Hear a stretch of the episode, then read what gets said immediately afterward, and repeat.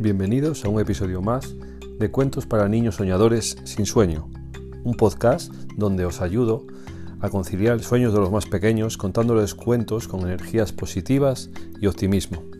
Ya sabéis que tenéis los libros disponibles con todos los cuentos en Amazon, con este mismo título. Cuentos para niños soñadores sin sueño.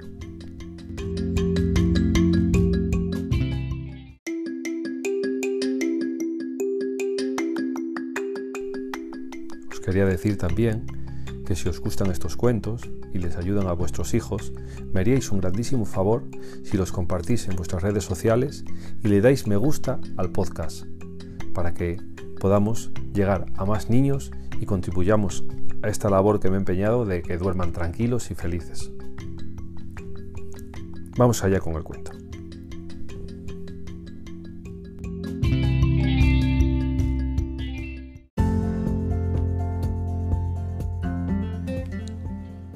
Este cuento se titula La jirafa Jimena. Vivía una jirafa en la sabana más verde y frondosa del mundo. Paseaba por ella, comía de ella y jugaba con sus amigos desde que su memoria de jirafa recordaba. Su nombre era Jimena. A pesar de que los juegos eran súper divertidos, ella siempre le tocaba la misma función, porque su cuello, no os lo he dicho antes, porque a ella no le gustaría que lo primero que contara en su cuento fuera que su cuello era el más largo que había tenido una jirafa jamás. Cuando jugaba a pillar, ella era la primera en ser atrapada, porque aunque corriera mucho no podía esquivar a sus perseguidores. Su cuello tropezaba en todos los árboles. Si jugaban al fútbol, ella parecía que era una espectadora, en vez de un delantero centro, que era su posición preferida. Sin embargo, tenía un juego donde siempre ganaba. Era el escondite. Nadie podía esconderse lo suficientemente bien para que ella no lo encontrase estiraba y estiraba su cuello, y no había rincón que escapara a su vista, aunque cuando le tocaba esconderse era muy fácil encontrarla. A Jimena le encantaba avisar a los demás animales de cosas que solo ella podía ver por encima de los árboles.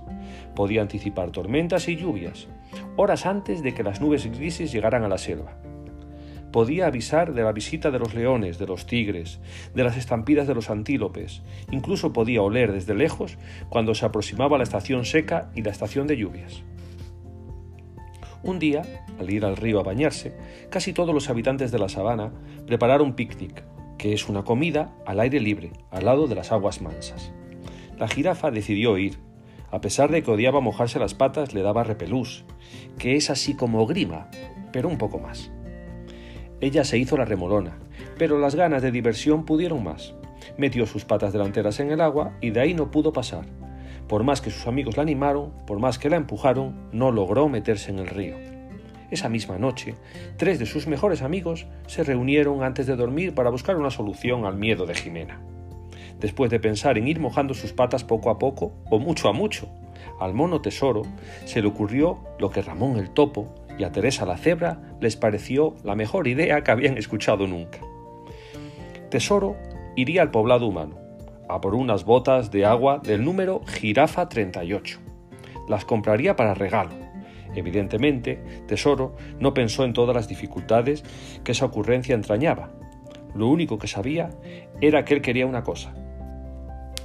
Si deseaba de corazón, la conseguiría.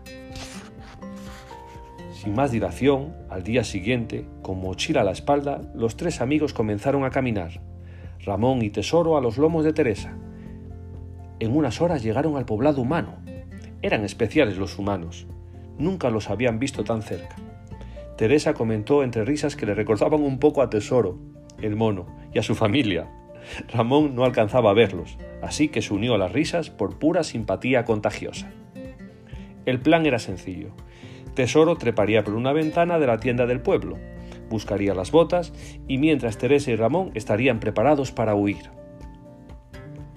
La verdad que todo fue muy sencillo, porque dentro de la tienda solo había un perro súper simpático, que lo primero que le dijo a Tesoro fue, ¿Sabes cómo me llamo? Me llamo como el rey del rock, y se puso a bailar. A nuestro tesoro le encantaba Elvis Presley, así que se pusieron a bailar como locos moviendo las caderas sin parar. Pero después Elvis le buscó las botas para Jimena. Y se despidieron, como dos bailarines se pueden despedir. chocando las patas con swing.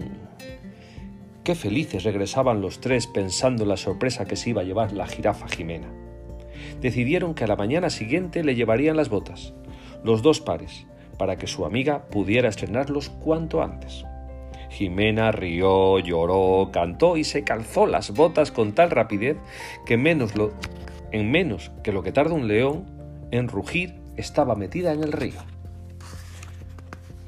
Además, descubrió que con las botas se atrevía a meterse muy profundo, mucho más que los demás, y así sintió que era muy feliz siendo ella misma. Su cuello le permitía nadar en la parte más profunda del río. Ahora le tocaba a ella animar a los demás a seguirla.